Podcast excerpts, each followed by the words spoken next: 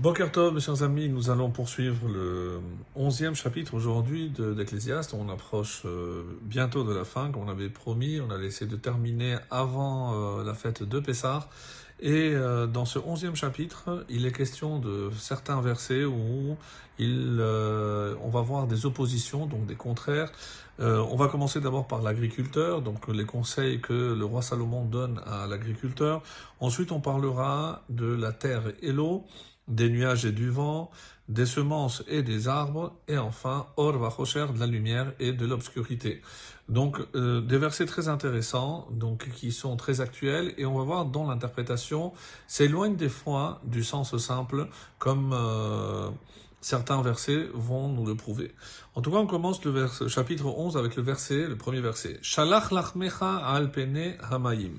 Donc, littéralement, envoie ton pain sur la face des eaux, qui berov hayamim car dans nombre de jours, eh ben, tu le retrouveras, tu retrouveras ce pain. Alors, Ici, il y a euh, deux façons d'expliquer selon les différents commentaires. Donc, soit le sens simple, ici, euh, comme euh, le, commentaire nous dit, qu'est-ce que c'est Alpene Amayim? Les Achar Shamim Ve'adamar Retuva. Donc, quand est-ce que tu dois ensemencer, c'est-à-dire jeter le pain ici, c'est la semence, lorsque il y a de la surface après les pluies où la terre est encore imbibée d'eau, à ce moment-là, il faut commencer donc à semer.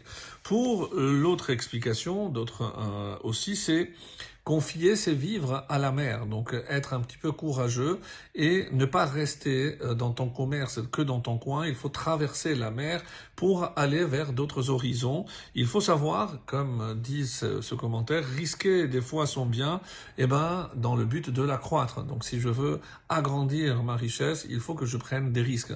Donc, euh, prends sur la mer, donc envoie, euh, exporte, donc on aurait dit aujourd'hui, et pour élargir donc ton, ton marché.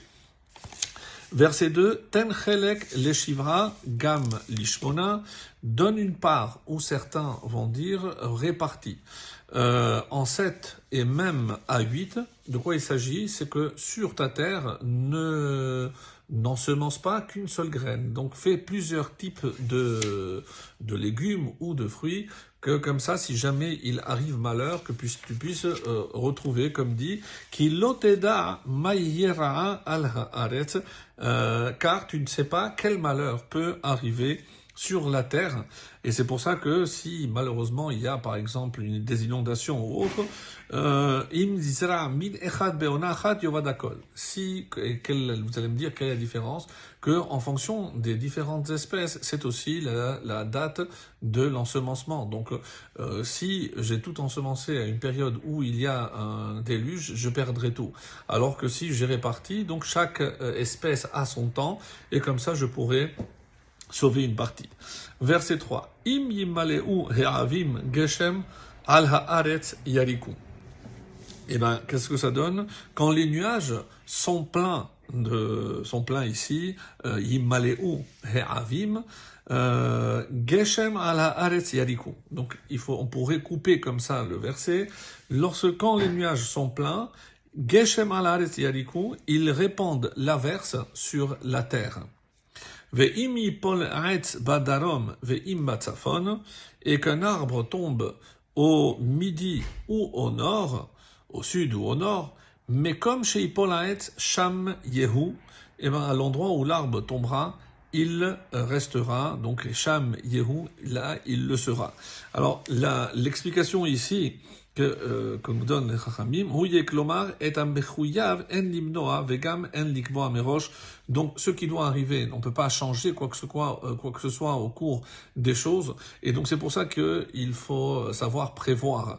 Mais ne pas trop prévoir. Par exemple, et c'est euh, le conseil qu'il nous donne dans le verset 4, Shomer Ruach Lo euh, celui qui observe le vent, Loïsra, donc il ne va, il ne sèmera pas.